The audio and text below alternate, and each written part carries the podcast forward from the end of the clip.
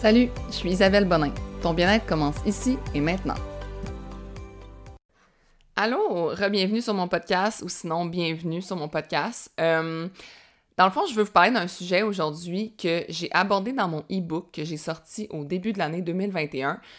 Euh, mon e-book, dans le fond, ça renferme vraiment, ça renferme vraiment tous mes trucs sur l'alimentation. J'ai vraiment comme pris toutes les questions qu'on me posait en message privé, je les ai décortiquées. J'ai été faire des recherches. Euh, ça fait vraiment longtemps que je m'intéresse à l'alimentation. Ça fait plus de 8-9 ans que je m'y intéresse. C'est sûr que je ne suis pas nutritionniste, mais mon intérêt pour ça m'a fait vraiment faire des recherches intenses. D'ailleurs, euh, je suis la personne qui va aller lire les livres scientifiques sur la nutrition, puis ça. Puis c'est un de mes rêves, honnêtement, de faire un bac en nutrition. C'est sur ma bucket list. Je sais pas quand est-ce que je vais le faire, mais je vous le dis, je vais le faire un jour. Mais aujourd'hui, dans le fond, je veux vous parler d'un des articles que j'ai mis dans ce e-book-là. C'est le, c'est sur les rages alimentaires. Puis pourquoi je veux vous en parler, c'est que j'ai l'impression que beaucoup de monde euh, se culpabilise d'avoir des rages alimentaires sans vraiment comprendre la source de ça. Puis, euh, au lieu de trouver des pistes de, des, pistes de solutions, ils font juste comme faire Ah, faut que j'arrête, faut que j'arrête, mais sans vraiment euh, avoir un vrai plan pour ne plus faire justement. Puis quand on parle de rage alimentaire, là, c'est je parle de tout ce qui est binge eating, le mot en anglais, là, tu sais, qui Je vais vous faire d'ailleurs des distinctions, là, mais faut comprendre que dans le fond, euh, des fois, on, sent qu'on est comme euh, addict, admettons, au sucre. Tu les gens qui me disent ça, qui sont vraiment accros au sucre, euh, accros, le soir, sont pas capables de pas manger comme un truc sucré. Puis je vous comprends parce que il y a des recherches qui ont démontré que le sucre est plus addictif que la cocaïne.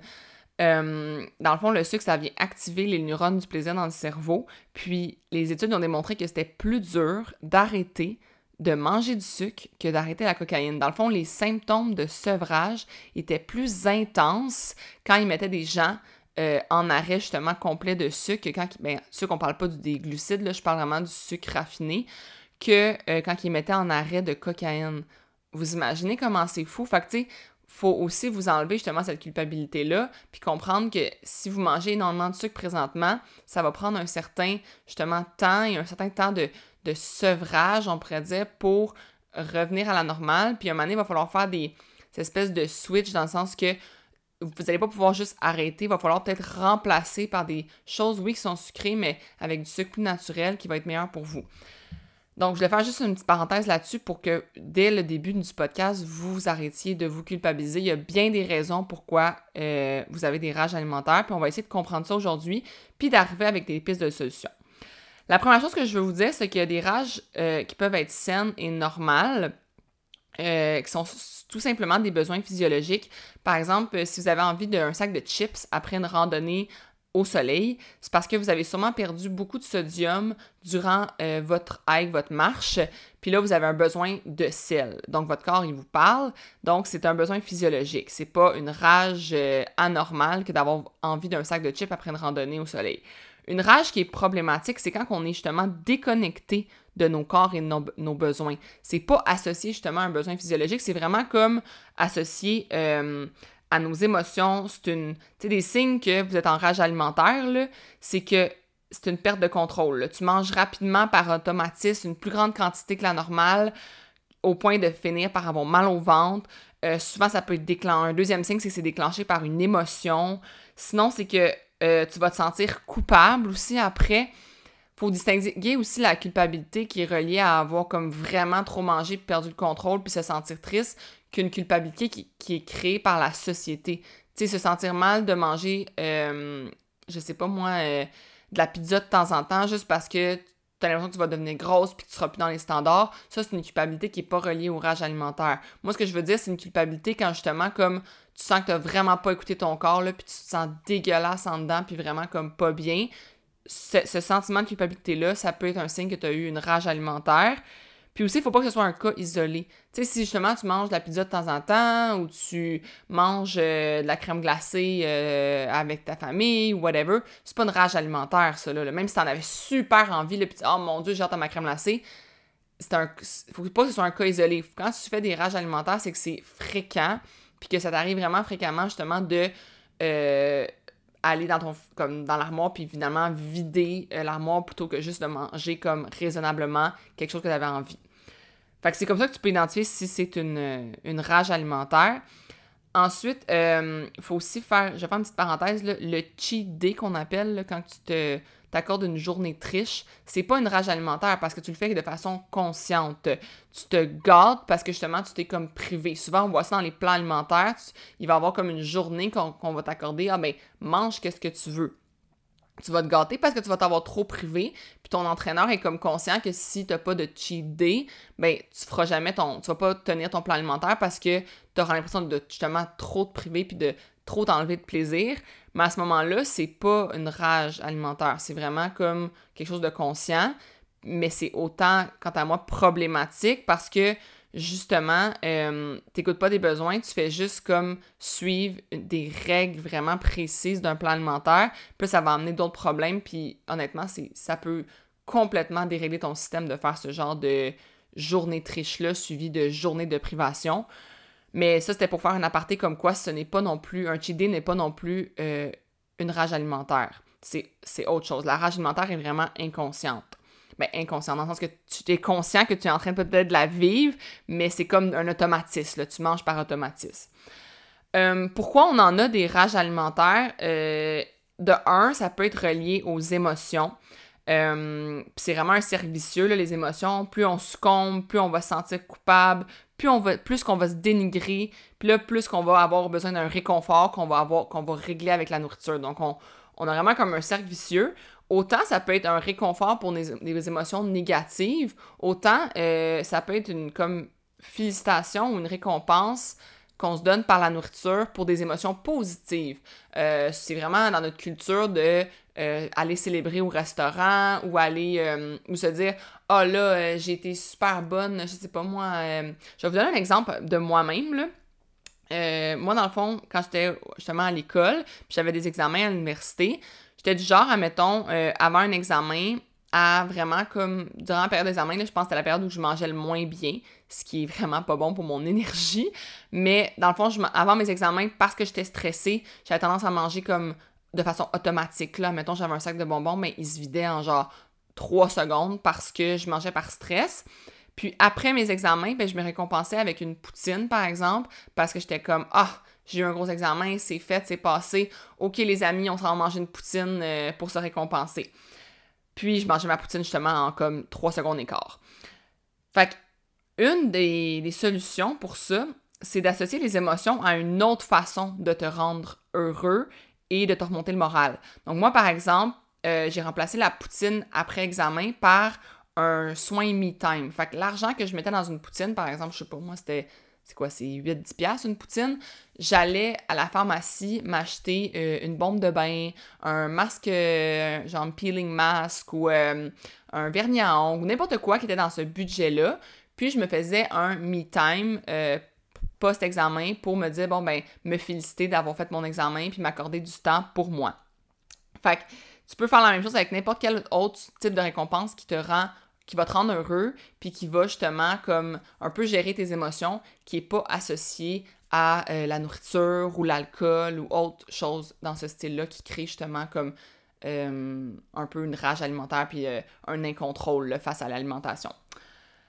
une autre chose qui crée les rages alimentaires, c'est les hormones. Fait les hormones ont souvent vraiment le dos large, là, on va se le dire, mais c'est vrai qu'un manque de dopamine et de sérotonine dû aux fluctuations hormonales va te donner, par exemple, envie de manger du chocolat.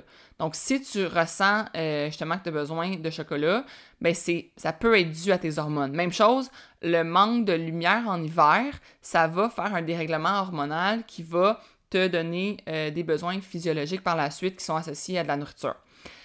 Euh, l'affaire, c'est qu'on associe souvent les, nos rages à, nos hormones. on, fait, on va dire, ah, je t'en mets j'étais en pré-menstruation, là, c'est normal que j'aille envie de chocolat. On fait comme, c'est devenu juste une habitude de le dire, c'est plus réellement vrai. Tu sais, c'est peut-être pas vrai là, que t'es en manque de dopamine puis de sérotonine, mais toi, automatiquement, t'as associé que à ce moment-là du mois, quand tu vas avoir tes règles, t'as le droit de manger du chocolat à l'infini parce que t'es une femme, tu vas avoir tes règles, t'as le droit de t'empiffrer. On a comme fait une habitude de se réconforter avec la nourriture en période justement prémenstruelle ou en période de déprime saisonnière. Mais tu sais, il y a des solutions à ça qui sont pas nécessairement de tomber justement dans les rages alimentaires puis dans l'excès alimentaire. Euh, D'un, dans ces moments-là, augmente vraiment ton apport en protéines. Ça va vraiment t'aider à euh, moins avoir le sentiment de faim parce que c'est normal que tu aies plus faim euh, autour de tes menstruations. Donc, tu peux manger plus de protéines. Aussi, tu peux augmenter tes sorties extérieures pour justement avoir plus de vitamine D, plus d'endorphine, plus d'énergie. Puis, euh, aussi, tout simplement, là, être positif face à ces périodes-là. Tu sais, au lieu de comme rentrer dans la dépression saisonnière, peut-être de voir les activités autres que tu peux faire dans ces périodes-là. Par exemple, se, se trouver chanceux au Québec de vivre euh, l'hiver avec la neige, puis l'été avec le soleil, puis de pouvoir justement comme expérimenter euh, plein de, saisons différentes qui nous permettent de faire du ski, de, de faire du c'est comme quelle activité, je pense, d'aller sur l'eau, de, de faire plein d'activités différentes à cause du changement de saison, mais de l'apprécier, ça, de le voir de façon positive. Tu sais, moi, mettons, je vois super positif le fait qu'il fait un petit peu plus froid en ce moment parce que je peux aller courir dehors à une température qui me convient vraiment mieux. Moi, courir au gros soleil, ça me, ça me comprime, on dirait, là. Mais j'apprécie l'automne à cause que je peux aller justement courir dehors puis me sentir bien. Peut-être que toi, toi c'est d'aller prendre des marches. Tu sais, quand on prend une marche l'hiver puis qu'on sent comme une bouffée d'oxygène, mais on peut l'apprécier ça au lieu de le dénigrer puis de juste comme devenir négatif par rapport à ça puis se réconforter avec la nourriture. Même chose pour euh, nos règles, madame, euh, les madames qui m'écoutent, euh, on peut être maman grâce à ça, donc c'est quand même positif, c'est quand même cool, tu sais. Fait que de l'apprécier, de considérer qu'on est chanceux de pouvoir peut-être un jour avoir un bébé. Donc voilà, le voir de façon plus positive et ne pas nécessairement l'associer automatiquement à le réconfort alimentaire. Troisième chose, j'en ai un peu parlé au début, mais c'est vraiment le fait que les rages alimentaires sont des fois associées à des vrais besoins physiologiques de notre corps. Ça, nous ça peut nous révéler littéralement nos carences alimentaires. Par exemple, si tu as envie d'un gros steak, là, puis vraiment tu fais juste penser à genre de la viande rouge ou je sais pas, moi, tu, tu fais juste penser à ça, mais de peut-être une, euh, carence en fer, tu vas le ressentir, ta carence en fer, quand justement tu es moins performant dans tes entraînements ou tu te sens plus essoufflé. Ben à ce moment-là, c'est peut-être pour cette raison-là que tu as autant envie de manger ton steak. Euh, dans le cas du chocolat puis du sucre, des fruits, comme je l'ai dit tantôt, c'est relié à une carence en sérotonine. Donc, si t'es vraiment irritable, que t'es fatigué, t'as des sortes d'humeur, ben peut-être que justement, t'as besoin de rééquilibrer euh, ta sérotonine avec justement un, un, fruit ou quelque chose comme ça. Si t'as envie de fromage ou d'aliments gras, souvent c'est quand on est un peu plus dépressif. Euh, je vais vous nommer la carence que vous allez avoir, c'est la tryptophane. Donc, ça peut être relié à cette carence-là. Puis, juste de l'écouter en mangeant un morceau de fromage va peut-être justement vous aider sans avoir justement à se priver absolument de fromage parce que dans notre plan alimentaire, il n'y a pas de fromage. Fait que j'en mangerai pas. Non, non, tu peux t'écouter puis en manger de façon raisonnable. Puis, ça pourrait peut-être t'aider justement à te rééquilibrer puis à pas tomber dans la rage. Euh, si t'as envie, mettons, je sais pas, t'as une certaine envie d'olive ou de melon d'eau, t'es peut-être en déshydratation, puis là, justement, il faudrait juste que tu te réhydrates, puis t'aurais pu cette, ce besoin énorme de manger le pot complet d'olive. Donc, des fois, ton corps, justement, comme ça, il te donne des signaux, puis c'est en les écoutant, puis en mangeant ce qu'il a besoin de façon raisonnable que tu arrives à aller vers l'alimentation intuitive. Puis c'est comme le but ultime, finalement, là, on devrait vraiment être content de avoir ces espèces de signaux-là dans notre corps, puis pas justement euh, se priver puis se sentir coupable euh, de tomber dans, comme, comment je pourrais dire ça, de succomber. Dans, en on n'est pas rendu à succomber, on est rendu à écouter. Puis c'est formidable d'écouter son corps, tu sais. Fait que euh, c'est ça, il suffit de juste comme écouter, ne pas se priver, éprouver du plaisir puis du bien-être à respecter justement les besoins de son corps. ça peut vraiment justement faire changer du tout au tout votre attitude face à l'alimentation. Puis je vais vous donner des petits trucs finaux qui vont un peu euh, faire le recap de tout ce que j'ai dit aujourd'hui. Euh, D'un, de ne pas craindre les rages, euh, de ne pas associer des aliments à quelque chose de mauvais nécessairement. Comme je vous ai dit, il y a certains besoins physiologiques qui sont reliés à certains aliments, ce qui veut dire que c'est pas nécessairement vrai que tu toi t'accordes nécessairement le chocolat quelque chose de gâterie, mauvais, tout ça, mais ça peut être quelque chose qui remplit finalement un besoin qui va venir rééquilibrer tes hormones. Jamais, jamais, jamais te sentir coupable. Euh, regarde, si t'as vraiment tombé, euh, t'as succombé, t'as mangé excessivement, t'as mal au ventre, tout ça, passe au prochain numéro. Passe, pas euh, des heures à te sentir coupable parce que là, tu vas retomber dans le dénigrement de soi et ensuite le réconfort par la nourriture. Donc, c'est un cercle infini. Passe à un autre numéro, va dehors, fais autre chose. Ça va t'aider à pas te sentir coupable. Euh, augmente ton apport en fibres et en protéines. Ça va t'aider à te sentir plus plein, à moins avoir besoin justement de vider le frigo. Euh, pas sauter de repas, même chose, ça va t'aider à avoir un meilleur contrôle sur... Euh, quand on saute des repas, après ça, on, mange un peu n'importe quoi, puis c'est là qu'on peut tomber dans, dans les rages alimentaires.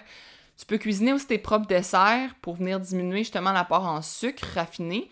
Donc, tu peux mettre du sucre dans, mettons, je sais pas, moi, tu te fais un, des muffins, mais à place de mettre du sucre raffiné, tu vas aller mettre du sirop d'érable ou, mettons, du stevia ou des choses comme ça.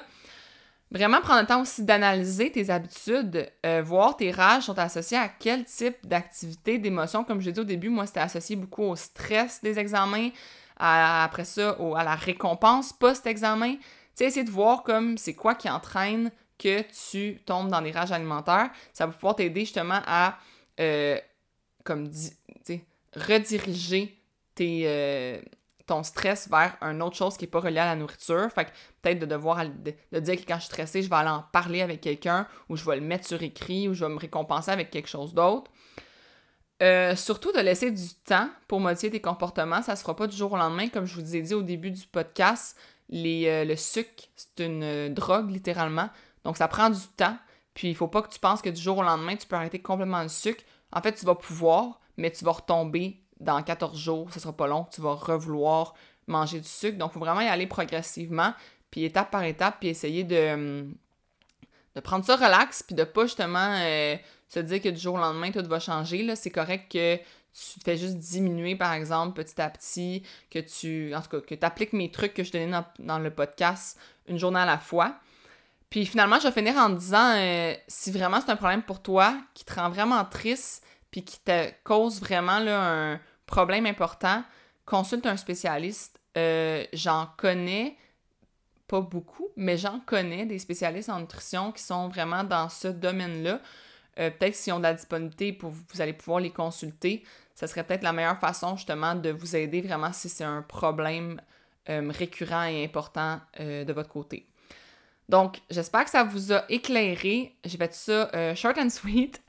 je voulais vraiment rapper le... Rapper. Hey, mon Dieu mon anglais. Je voulais vraiment euh, faire ce sujet-là de façon justement court et concis pour que vous ayez le plus de trucs euh, en peu de temps. Donc, si vous avez aimé le podcast, s'il vous plaît, pouvez-vous euh, me le dire? Ça me fait tout le temps plaisir. Je donne un ordre. Non, mais c'est ça, j'aime vraiment ça quand vous me le dites. le partager en story. Puis, c'est ça, juste laisser un petit commentaire aussi sur Apple Podcast, le balado, ça me ferait vraiment plaisir de voir vos commentaires. Puis c'est comme ça que mon message va se rendre au plus de gens possible, puis que je vais pouvoir comme faire de la mise en forme un mode de vie sain et durable et non pas quelque chose de quick fix. Donc euh, ça, je vous laisse. Je vais euh, enregistrer, je pense, tout le prochain podcast parce que j'ai déjà plein d'idées. Puis on se revoit très bientôt. Passez une belle journée. Bye bye.